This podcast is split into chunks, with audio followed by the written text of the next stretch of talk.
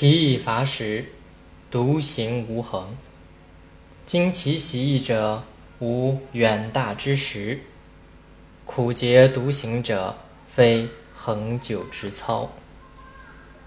这段话的意思是说，一个人如果过于标新立异，行为怪诞不群，必然不会有高深的学问和卓越的见识。一个人如果只知道苦苦去潜修明解，特立独行，也必然没有长久不变的操守。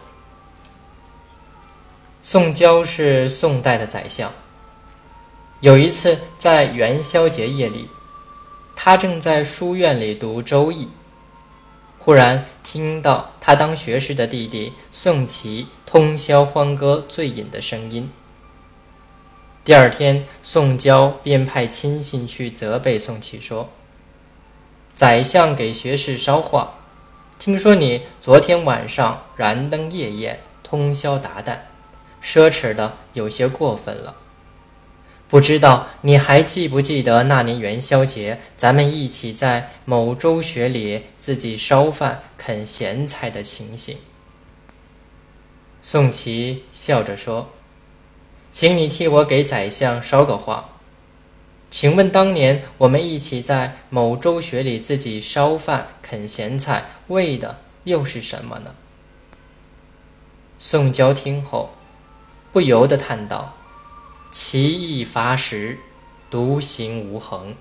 古人说的真对呀。